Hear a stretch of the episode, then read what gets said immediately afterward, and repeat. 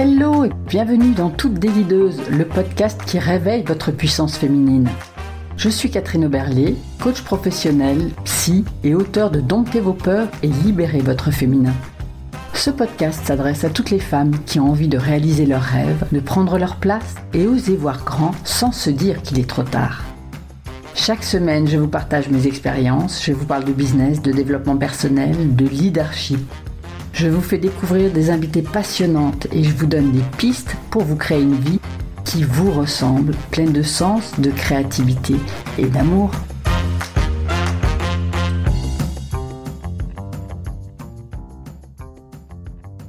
Bonjour Gaëlle. Bonjour Catherine. Merci beaucoup d'être avec nous. Alors, euh, Gaëlle Piton, tu es sophrologue, conférencière, hein, tu es animatrice de l'émission Danser sa vie sur euh, ABC Talk, et puis tu es aussi auteur. Alors, tu as écrit déjà euh, quatre livres sur des thèmes assez variés. Hein. Il y en a un qui parle de méditation, il y en a un qui parle de bah, un petit peu plus de ta vie de, de, comment euh, tu t'es intéressé à la danse, de toute cette évolution, aussi de ton TEDx que tu as fait, hein, qui est sur ce thème aussi de danser, danser ta vie ou danser sa vie. Danser sa vie, oui. Danser sa vie. Et puis un autre livre sur J'arrête de cogiter. Et aujourd'hui, tu, tu es là pour nous parler d'un super coffret qui vient de sortir, qui est sur la sophrologie. Alors, je le cherche parce que je l'ai caché. tu peux le voilà. Donc, mon petit coffret de sophrologie, qui est en complément d'un livre que tu avais déjà écrit sur la sophrologie aussi. Mm. Et, comme on disait un peu en, préparant euh, cette, euh, cette, interview, euh, tu as envie de prendre un peu ton, ton, bâton de pèlerin et puis de, parler de sophrologie, de défendre la sophrologie, hein, parce que c'est vrai que tu me disais qu'en France, c'était pas forcément bien vu, ou ça pouvait être un peu galvaudé, ou en tout cas, c'était pas assez mis en avant. Donc euh, bah, aujourd'hui, c'est vraiment euh, l'occasion aussi bah, de mettre la sophrologie à l'honneur, parce que c'est vrai que moi, je connais ça depuis très très longtemps, depuis, euh, je sais pas, au moins 30-35 ans, que j'ai été accompagnée d'ailleurs dans, une de mes premières créations d'entreprise par un coach sophrologue qui nous a beaucoup fait euh, travailler, visualiser, euh, réfléchir, gérer notre stress, etc. Donc, euh, je pense que ça va, ça va aider les entrepreneurs aussi qui nous écoutent et aussi les sportifs et les artistes. Je le souhaite en tout cas. Alors déjà, si tu pouvais nous, nous résumer, hein, c'est peut-être pas le bon mot, mais nous parler de la sophrologie, de comment toi tu, tu envisages la sophrologie, qu'est-ce que tu dirais? Alors déjà, je vais rebondir euh, sur ce que tu as dit. Il y a des petits mots sur lesquels j'ai envie de, réagir. Euh, bâton de pèlerin. Alors pèlerin laïque, attention, très important. Il n'est pas du tout question de voilà de faire du prosélytisme. Et, euh, alors la sophrologie est représentée. Hein, c'est pas une question qu'on n'en parle pas. Au contraire, on en parle beaucoup. Donc tant mieux. Mais je trouve encore à l'heure actuelle pour lire tout ce qui sort que rares sont les ouvrages qui lui rendent véritablement ses lettres de noblesse et sa profondeur en fait. C'est-à-dire que bien souvent on en reste à un état un peu comme ça de base. On va dire que la sophrologie, ben, c'est se détendre, c'est être positif, alors que de oui et non, en fait, parce que ce n'est pas que se détendre, ce n'est pas être positif. Là, on serait vraiment dans, une transformation de notre être qui vit aussi des choses désagréables et que ça occulte toute une partie. Euh, qui pour moi fait l'intérêt de la sophrologie, c'est vraiment d'accueillir notre expérience telle qu'elle est et évidemment euh, de voir qu'on peut transformer et devenir acteur de sa vie. Donc moi, je la résume très simplement, en fait, quand tu me demandais de la définir. Euh, la sophrologie, c'est une, méthode psychocorporelle, donc méthode, parce qu'on ne fait pas n'importe quoi, il y a vraiment une épistémologie euh, basée sur la relaxation, la respiration, la visualisation. Hein, donc euh, relâchement musculaire, détente du corps, toutes les respirations que l'on peut faire, et parce que la respiration est tout le temps là, donc on peut tout le temps pratiquer.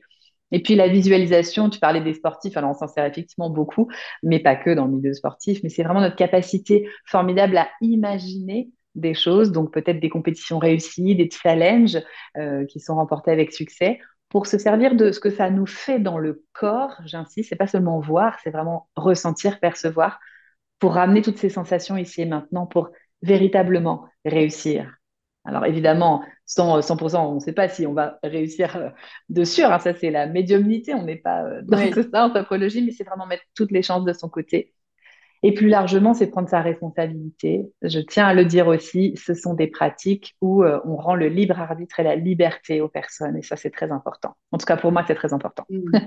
ça veut dire qu'il n'y a pas de... On ne cherche pas à manipuler la personne, on cherche vraiment à ce qu'elle puisse se, se connecter elle-même à ses ressources oui, c'est ça, c'est se conquérir, se transformer euh, et, s'autonomiser. C'est-à-dire qu'un sophrologue, c'est un passeur d'outils, en fait. Mm.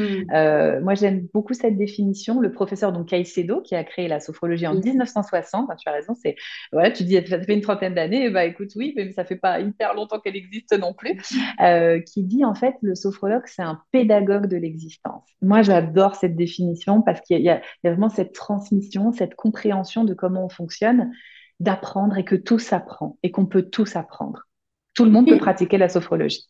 Oui, d'ailleurs, sophrologie, donc c'est euh, étude de, de, de l'âme.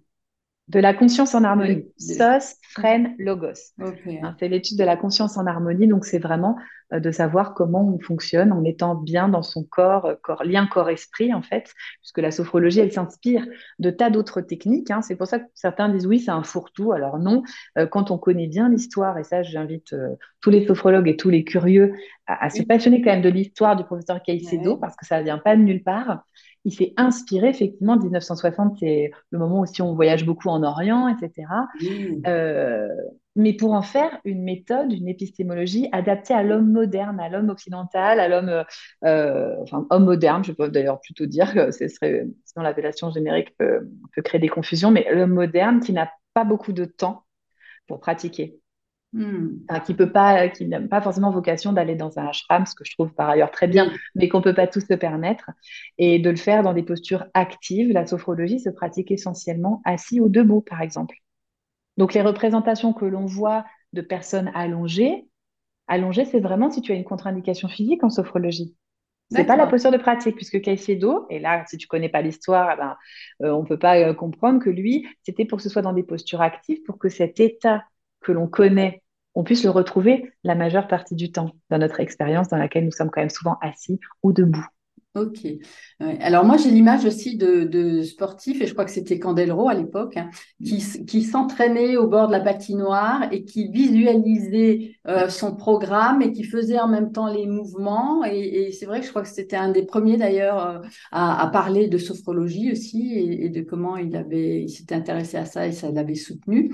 Et dans ce que tu disais, tu décrivais tout à l'heure, donc c'est vraiment arriver à se projeter, donc à visualiser, mais en même temps à ressentir les choses dans son corps. Hein, c'est ça, à, ressentir la réussite, voilà, si on vise la réussite de quelque chose, euh, euh, c'est donc de ressentir déjà les émotions qui seraient générées dans notre corps. Alors, c'est intéressant que tu prennes l'exemple du patineur, parce que moi, j'ai beaucoup bossé avec la Fédération française des sports de glace, en fait, à accompagner euh, à la fois des, jeunes futurs prodiges qui sont des, petits, du coup, et des champions vraiment, donc jusqu'à niveau olympique. Et alors, euh, on fait passer les, programmes, effectivement, euh, de manière visuelle, quoi. Enfin, visualisationnelle, on va dire. C'est-à-dire que, par exemple, j'ai accompagné un patineur qui n'arrivait pas à passer un saut. Il avait très peur, il avait été blessé, enfin ils ont tous aussi une histoire. Hein. Et donc le fait de le passer euh, mentalement, donc lui, il se chargeait de me donner tout le jargon, tout, tu vois, vraiment les, mots précis, parce que l'idée c'est d'adapter là encore ce que tu vas dire, comment tu vas conduire la séance, mais c'est de faire passer en visualisation ce saut pour que en fait le corps ait l'expérience de je l'ai déjà fait, je l'ai déjà passé, parce qu'il ne fait pas la différence. Entre le réel et l'imaginaire. Et ça, c'est très puissant. Et dans la récupération, notamment physique, quand un sportif est blessé, on se sert beaucoup de la sophrologie euh, pour mmh. euh, diminuer en fait euh, le temps de récupération, qu'il perde le moins possible parce qu'il peut plus s'entraîner ou il ne peut plus s'entraîner. Mais en entraînant avec la visualisation, c'est aperçu que les facultés, on, perdait beaucoup moins de facultés que quand on était à l'arrêt complet sans rien faire. D'accord, quelque part, c'est comme s'il continuait et son corps avait le message qu'il continuait à le faire. Oui, c'est ça, exactement. Et dans cet exemple de, réussite, de réussir un saut aussi, c'est de, ressentir, bah oui, je l'ai déjà fait, donc je l'ai déjà réussi, donc je vais pouvoir le refaire. Oui, et sentir bah, peut-être parce que le, corps ne ment jamais. Moi, j'aime beaucoup répéter ça. Donc, c'est comme si le corps, il t'apporte en fait les réponses. Donc, peut-être les appuis que tu vas faciliter, la position de ton corps qui va être la plus juste pour que tu sois au moment où tu es en l'air, tu puisses retomber euh, d'une bonne façon, etc. Enfin, Et, c'est dans d'autres sports pareil. Hein. Il, y a, il y a Candeloro dont tu parles, mais en fait, il y a aussi Yannick Noah qui a énormément fait pour la sophrologie parce qu'il pratiquait et il en a beaucoup parlé. Il était très médiatisé. Donc, donc, euh, et, c'est assez bluffant, mais ça peut être dans un cadre euh, pas forcément olympique euh, d'une personne qui veut passer un examen, quel qu'il soit, le permis de conduire ou un entretien d'embauche. c'est vrai que c'est très puissant et j'invite d'ailleurs les entrepreneurs qui nous écoutent, quand ils ont un challenge à réussir, à déjà commencer par le visualiser. Oui, on y vient, on y vient. Je faisais une petite transition. oui.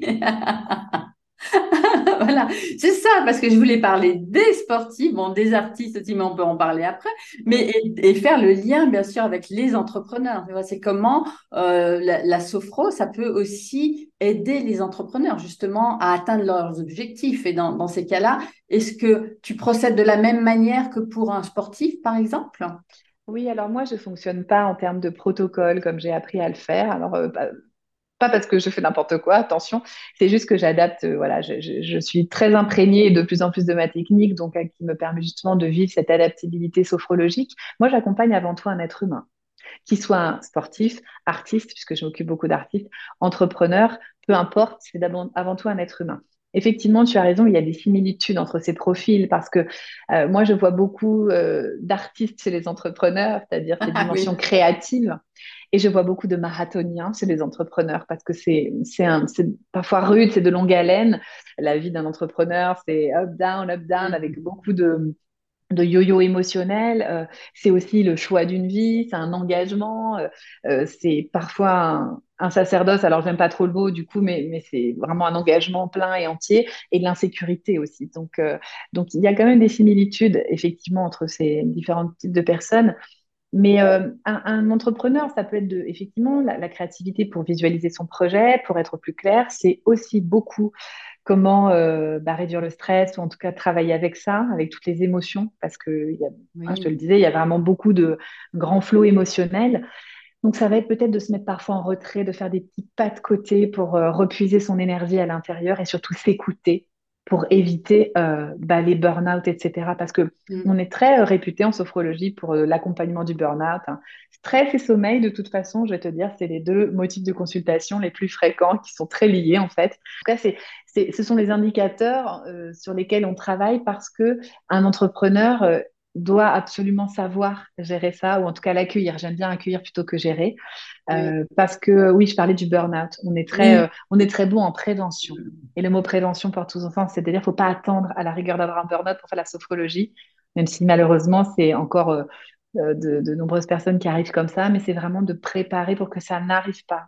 Oui. Donc nous ne sommes pas des machines en fait, nous sommes des êtres humains euh, et, sentir être à l'écoute de son corps, il va nous dire lui quand c'est trop, quand on est à la limite, quand c'est mieux de se reposer. Euh, voilà, ce que le mental va moins écouter parce que le mental, bah, il, y a, le souci de faire du chiffre, que ça avance, que la boîte tourne. Euh, je connais ça par cœur, voilà.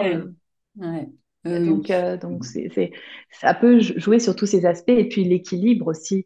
Un, un entrepreneur heureux, équilibré dans toutes ses facettes sa, sphère familiale, personnelle, c'est très mm. très important aussi. Hein. Mm. Tout autant que pour un artiste ou un sportif, de se sentir soutenu et, exister aussi au-delà de notre activité. Oui.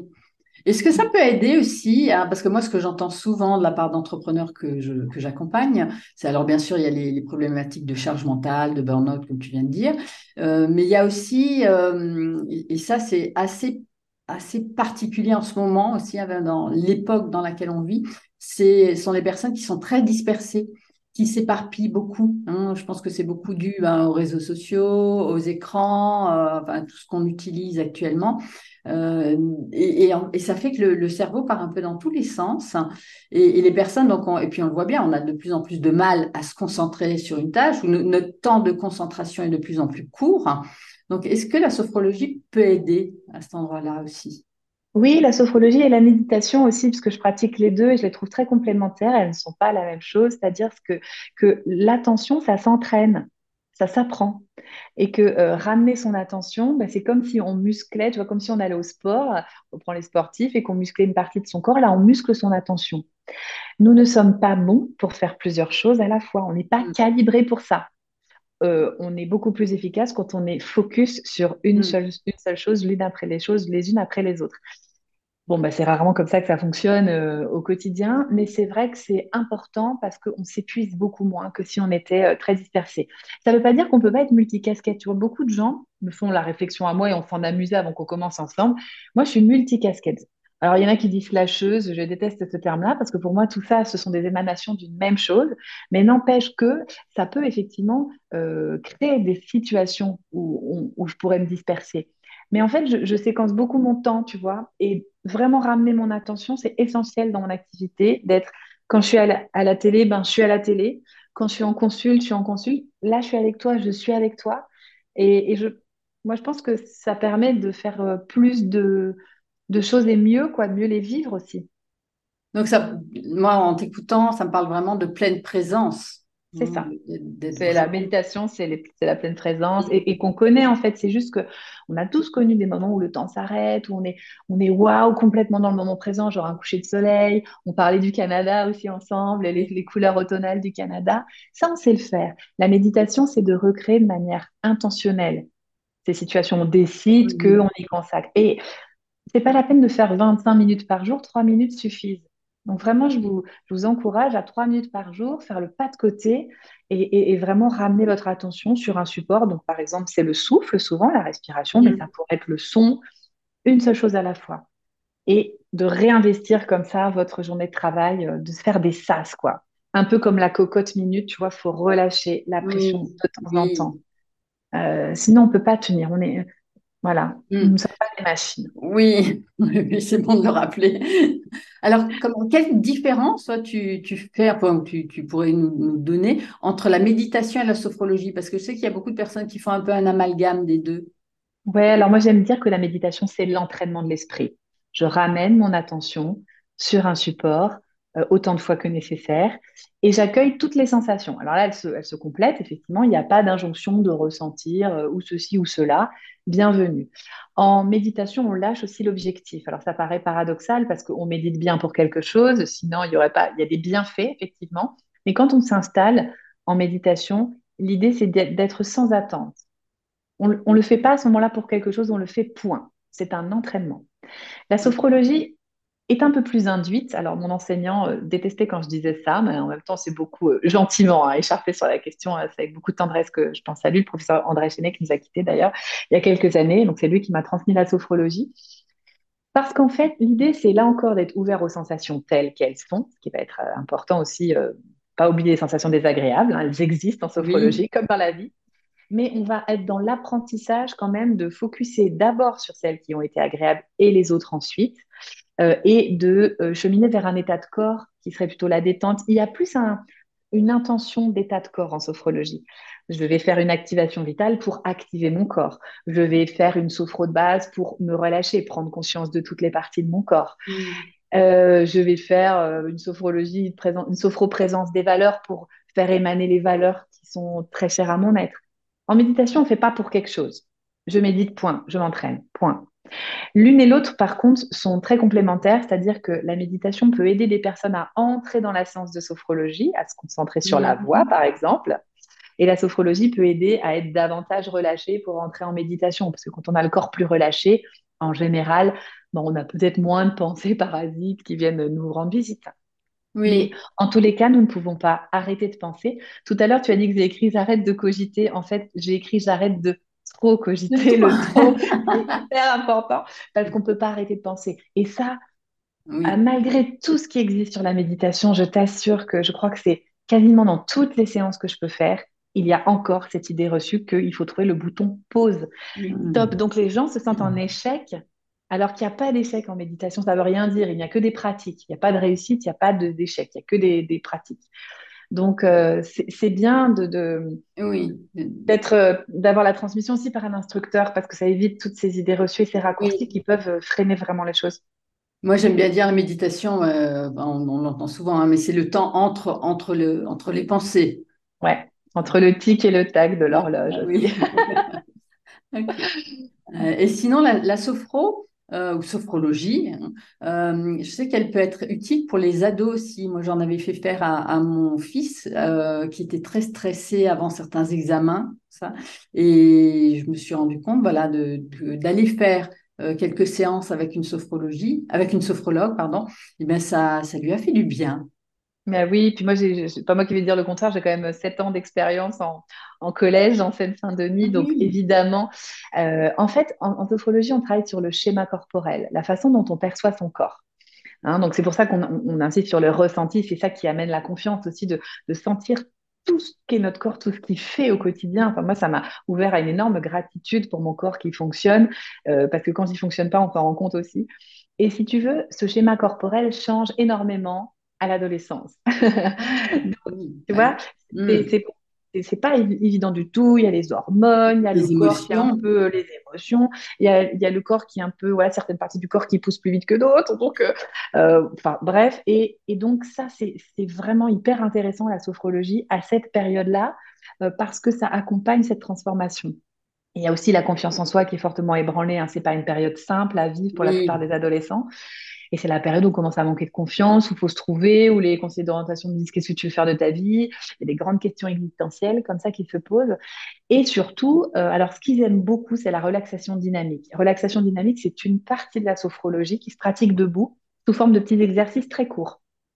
Hein, euh, voilà, ça peut être pompage des épaules, par exemple, tu vas pomper, tu vas monter, descendre tes épaules et sur une grosse expire, tu vas relâcher. Il, y en a, il y en a toute une panoplie.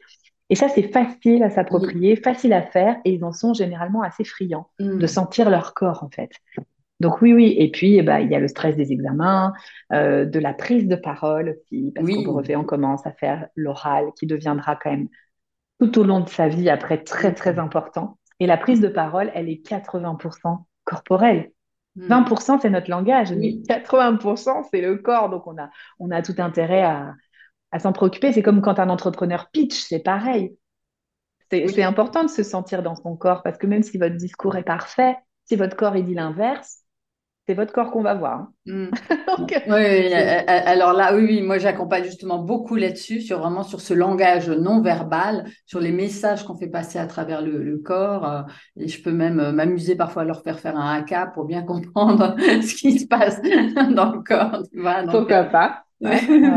C'est tellement important. Euh, et puis, euh, je voulais voir avec toi aussi au niveau des artistes, parce que moi, j'accompagne euh, parfois des artistes aussi. Donc, en, quoi la sophrologie peut soutenir ou aider les artistes? Oui, alors oui, effectivement, les artistes, parce que c'est c'est à la base là d'où je viens. Moi, je viens du milieu de la danse, donc évidemment, j'ai été très voilà, je suis très sensible à, la population des artistes, aux, gens du cirque aussi. J'ai accompagné énormément de gens du théâtre. Et alors, euh, alors pour les danseurs, ce qui était singulier, c'est qu'on avait l'image qu'un danseur, il connaît bien son corps. Or, un danseur, il connaît bien son corps qui doit fonctionner pour jouer sur scène, ce qui n'est pas tout à fait pareil. Ah. C'est-à-dire écouter son corps. Euh, il y a beaucoup de danseurs qui se blessent, d'ailleurs, dans, voilà, ce que j'accompagne aussi, parce qu'en fait, le corps doit fonctionner, le corps est machine. Donc, euh, c'est important de ramener cette compréhension. D'ailleurs, bientôt, je vais faire une masterclass au Centre national de la danse de Pantin, parce que les pratiques somatiques arrivent de plus en plus, et j'en suis ravie, parce que ça fait quand même des années qu'on se bagarre pour ça. Euh, c'est des vécus particuliers. Les danseurs, par exemple, leur corps, c'est leur outil de travail. Euh, leur création, c'est leur bébé, c'est vraiment eux la plupart du temps. Et donc, il y a une grande fragilité aussi des psychologies parfois complexes parce que voilà, c'est aussi s'exposer, se donner parfois dans la fosse au lion. Hein, ça peut aussi parfois prendre euh, cet aspect-là pour certains. Euh, dans les, gens du cirque, ça demande par exemple énormément de concentration. Quand tu accompagnes des funambules, par exemple, tu vois, il y a quand même tout un lien au corps, au danger qui est euh, important. Donc, je crois qu'un artiste qui dure, pour moi, c'est un artiste qui est heureux aussi.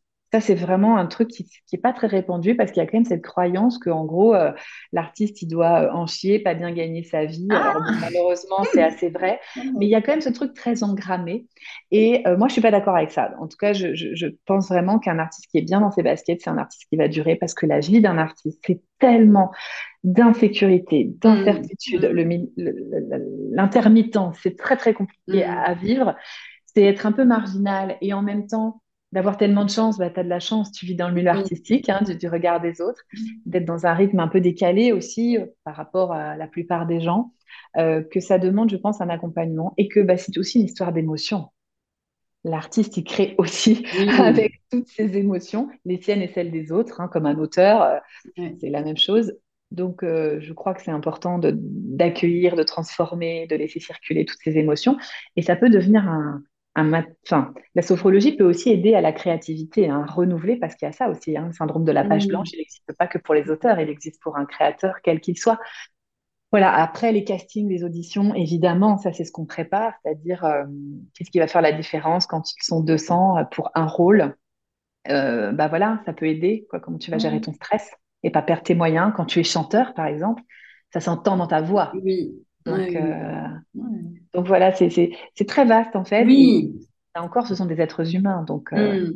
Oui, j'ai bien aimé ce que tu nous as dit au début. Hein. C'est vraiment voilà que tu accompagnes l'humain. Donc, euh, c'est vrai, qu'on soit artiste, entrepreneur ou autre. Voilà, nous sommes d'abord des êtres humains et donc c'est comment on va pouvoir accompagner à, à, à, à ce niveau-là, quoi, au niveau, Bien sûr. au niveau du corps, au niveau du cœur, au niveau des émotions, euh, pour que vraiment euh, qu'on puisse atteindre finalement euh, notre objectif, quel qu'il soit. Hein, mais c'est un objectif de développement de soi, hein, de, de oui. d'évolution, d'accomplissement de, de, soi. Donc, euh, oui, et puis il y a les gens qui voudraient euh, développer aussi leur. Tu vois, il y a plein de gens qui sont des, des artistes qui n'ont pas encore éclos parce qu'ils ont peur, parce qu'il y a des croyances limitantes familiales. Là, j'aime bien aussi avoir cette casquette de coach Oui. parce que ça, je lève beaucoup. Et les artistes aussi qui se blessent.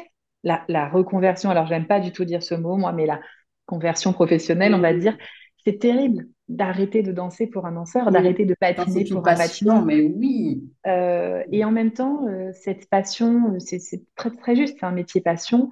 Et en même temps, c'est bien euh, de, de savoir qu'on existe aussi autrement. Et c'est Mm. très dur hein, dans les carrières artistiques parce que Mm. c'est, c'est on joue sa vie, quoi, c'est toute la vie. Oui, oui, oui, Mais, quand ce n'est plus là, quand on peut plus danser, quand on peut plus patiner, plus chanter, plus jouer, qu'est-ce qui reste?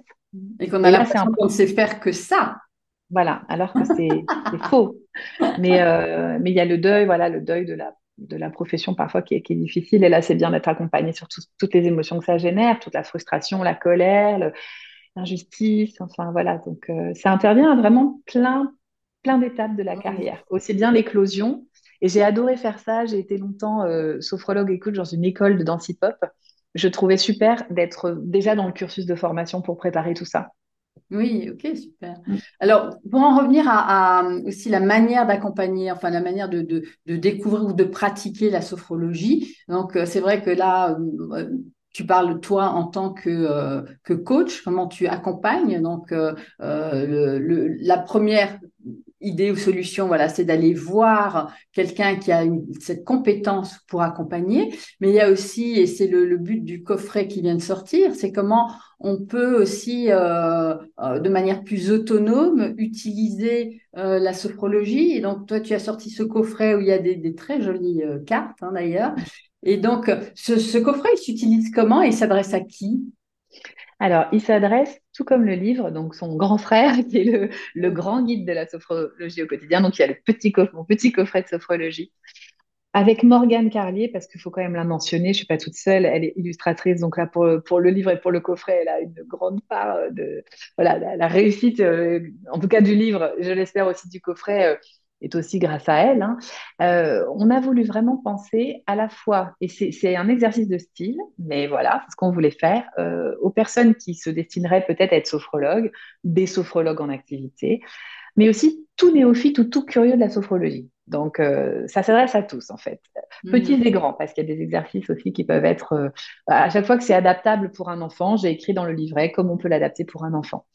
Euh, il y a plusieurs familles dans ces, dans ces cartes. Tu as une famille qui est plus sur les fondements de la sophrologie, parce que je trouve, comme je te l'ai dit plusieurs fois déjà, euh, hyper important de savoir de quoi on parle et d'où ça vient. Je, je pense que Oui, c'est rendre quand même euh, hommage au fondateur et, et Oui. comprendre, parce que tu vois, moi, on m'a souvent dit la sophrologie, c'est pour les bobos. Alors ça, moi, ça m'agace, parce que moi, j'étais quand même les pieds dans les quartiers de Saint-Denis, donc euh, Caicedo, il n'a pas du tout créé la sophrologie comme ça. Lui, il était dans les bidonvilles de Bogota.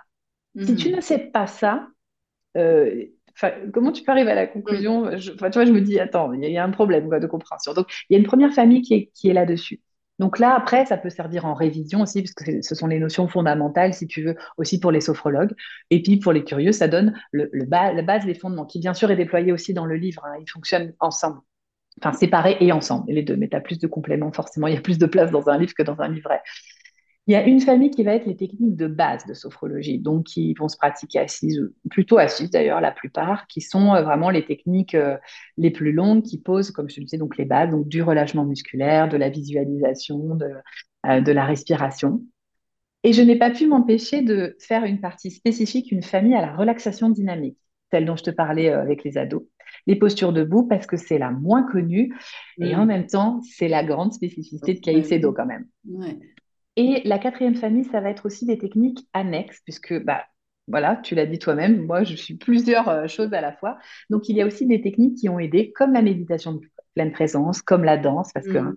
évidemment, il fallait qu'il y ait une part sur la danse, sinon ce n'était pas des galpitons, euh, qui, qui, peuvent nourrir la pratique, l'enrichir.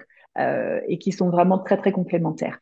Donc en fait, on peut imaginer tirer une carte, par exemple, au gré de nos envies, peut-être de mettre de côté la première famille, c'est ce que j'explique dans, dans, le livre, et puis euh, tirer avec les trois dernières familles pour se dire tiens aujourd'hui je me laisse un peu porter par les choses.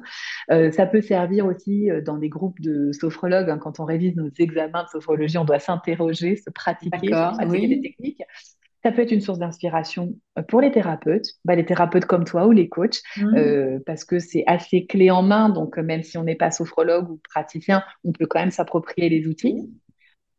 Il y a des tas de façons de le faire, en fait. voilà, c'est vraiment le, entre le jeu pédagogique et l'oracle, parce que j'aime beaucoup les oracles, mais bon, sans mettre le mot dessus, parce que ce n'est pas un oracle.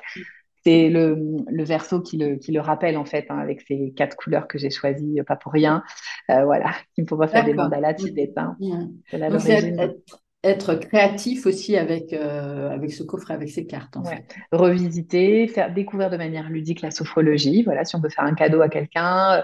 Euh, j'ai beaucoup de retours en ce moment de gens qui le font en cadeau à des personnes qui traversent un moment difficile. Je trouve ça hyper joli euh, comme, comme intention. Enfin, voilà, donc, et puis, il va avoir sa vie en fonction de la pratique des personnes. Donc, peut-être des choses auxquelles nous, on n'aurait pas pensé avec Morgane aussi. Hein. Oui, ok. Et les lecteurs.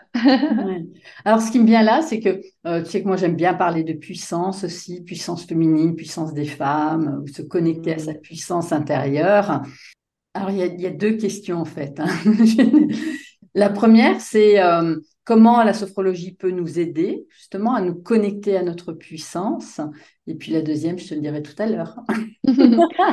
Alors là, ce qui me vient comme ça, euh, on travaille beaucoup sur les valeurs en sophrologie, les capacités, faire émaner, on appelle ça la manance, c'est-à-dire faire remonter du tréfonds de toi euh, des choses qui sont déjà là et qui sont peut-être recouvertes ben, par un interdit, par des croyances, des choses comme ça.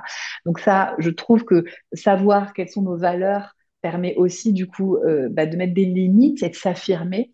Pour moi, c'est une question de puissance. Et alors, et moi, ça m'intéresse énormément aussi la question de la puissance parce qu'elle m'a beaucoup traversé, travaillé, je suis toujours en chemin. Mais pour moi, c'est vraiment s'assumer et se montrer au monde tel qu'on est, quoi, et assumer sa singularité. Euh, la sophrologie, elle dit aussi ça, d'aller chercher ce qui fait sens pour nous, de se reconnecter avec la joie. Pour moi, est un grand signe de mmh. puissance. Je, je trouve que quand il y a quelque chose qui irradie, qui se diffuse, ça donne envie. Et, la sophrologie est profondément ça. C'est-à-dire que si je vois des gens qui sont un peu, tu vois, en train de dire, fermez les yeux, qui donnent pas du tout envie, ou j'ai plutôt envie de courir et me dire, je veux pas ressembler, pour moi, c'est pas de la sophro, quoi. Je trouve qu'il manque cette essence, cette essence de, joie, d'être bien dans son corps. C'est ça aussi la puissance. Ça me fait, ça m'évoque ça. C'est ce moment de cette intention d'ouverture, et, d'aimer son corps. Alors, c'est une grande histoire et c'est un grand chemin, mais de se réconcilier et, de s'assumer tel qu'on est parce qu'on est, on est, on a tous tellement des trésors, ce serait dommage de priver le monde de ça. Oui. Vraiment. Ok. Et alors, ma dernière question, c'est à quel moment tu te sens, toi, dans ta puissance? Alors, je, dirais comme ça, même s'il y a toujours un petit trac, un petit. Euh, moi, c'est quand je suis dans les pratiques artistiques, quand je m'exprime, euh, par le chant, par la danse, et aussi quand j'ai des conférences, parce que pour moi tout est là en fait, hein, tout est, j'ai l'impression que un jour, il y a une dame qui m'a dit, je vous ai vu venir en conférence, je me dis, c'est quoi ça? Et je lui ai dit, c'est bon, euh, ça m'inquiète. Et en même temps, elle me dit, vous étiez tellement là, en train de rayonner qui vous êtes, que moi, j'ai eu envie, en fait. Et ben, je crois que c'est ça, c'est d'être. J'aime tellement ce que je fais. Euh, je suis tellement passionnée par transmettre, de quelque façon que ce soit, en étant journaliste, en chantant, en, en mm. rayonnant que là, je me sens puissante. Alors, ça me demande du travail, hein. c'est pas comme ça, parce que j'ai aussi, euh, tu vois, je, suis une grande timide. En fait, ça, les gens ne croient pas, mais la, timidité a une forme qui peut être une, celle de l'extraversion, c'est pas incompatible, comme beaucoup d'artistes et de journalistes d'ailleurs. Et euh, il y a ce petit trac, euh, j'aime pas me regarder quand je fais les émissions, je les regarde pas, tu vois, je les écoute, mais je les regarde pas. Donc, il y a ce fond-là, mais en même temps, c'est tellement plus fort que moi c'est ma place, quoi. Et là, je me sens puissante. Euh, et surtout, euh, d'être une femme qui prend sa place, c'est, ça me touche de plus en plus. Avec le, ouais, avec le temps, je, euh, non pas que je sois, j'ai envie d'une supériorité par rapport aux hommes. Hein, j'aime beaucoup aussi les, les, hommes qui, qui se connectent à leur sensibilité, dans leur puissance justement. Et c'est aussi traverser sa vulnérabilité. En fait, et c'est pour ça que la sophro, ça me saoule quand on dit que c'est qu'un truc de béni oui oui, parce que je crois qu'au contraire, c'est d'avoir le courage d'aller voir tout ce qu'on n'a pas envie de voir. Et ce travail-là, je le fais, je, suis dans le chemin, mais j'avance. C'est vraiment de, réconcilier toutes mes parts, de traverser tous mes déserts et de me dire, bah moi, c'est ça. Je suis ça. Hmm. Je suis autant lumineuse que euh, par moments euh, carrément down. Je suis, et, et c'est OK, en fait. Et et c'est ça l'authenticité. On parlait de ça, ça, ça m'a touché, l'intégrité, la congruence, parce que c'est ça qui inspire les gens, vraiment. J'en suis de plus en plus convaincue. C'est, si toi tu vibres ça, ben ils vont se dire, ben, elle a 40 ans, c'est une femme normale, tu vois, pourquoi pas moi? Oui. Et ça, ça me plaît, quoi. Ouais. En tout cas, ça t'anime. Hein. Ouais. ouais, ouais, je suis, je suis hyper enthousiaste. Et d'ailleurs, euh, D'ailleurs, cette énergie de joie, elle me, elle me questionne hein, parce que c'est pas si facile de, de, vibrer la joie en ce moment et c'est c'est pas si acceptable que ça pour la majorité des gens. Ça, moi, ça me, on m'a fait beaucoup de réflexions là-dessus sur euh, ce côté. Mais comment vous vous osez être encore joyeuse en temps de guerre? On m'a dit ce genre de trucs. Et je me dis que c'est ça qui compte justement, mmh. c'est que en ces temps troublés, il y a aussi des lumières, quoi. Ben, alors si je peux en être une mini, eh ben, écoute, ce sera déjà énorme. oh, super. Eh ben, écoute, on va terminer avec ça. Merci beaucoup. Merci. Merci Catherine, je suis ravie. Merci pour ton soutien et pour tout, ce que tu fais, pour toutes tes leaders. Oui. C'est trop bien. C'est trop bien. Et ben donc, je mettrai les liens euh, où on peut te retrouver, etc. On peut trouver tes livres, euh, ton, ton site, euh, aller te voir sur les réseaux aussi, t'entendre chanter, parce que c'est vrai qu'il y a, il y a cette corde-là aussi. Mais oui, c'est génial, tu oses, c'est magnifique à voir. Oui, oui, oui, super. Ben, ben merci beaucoup et merci, bye bye. Ouais. Merci, à bientôt. Prenez soin de vous. À bientôt. ciao, ciao. Merci beaucoup d'avoir écouté cet épisode jusqu'au bout.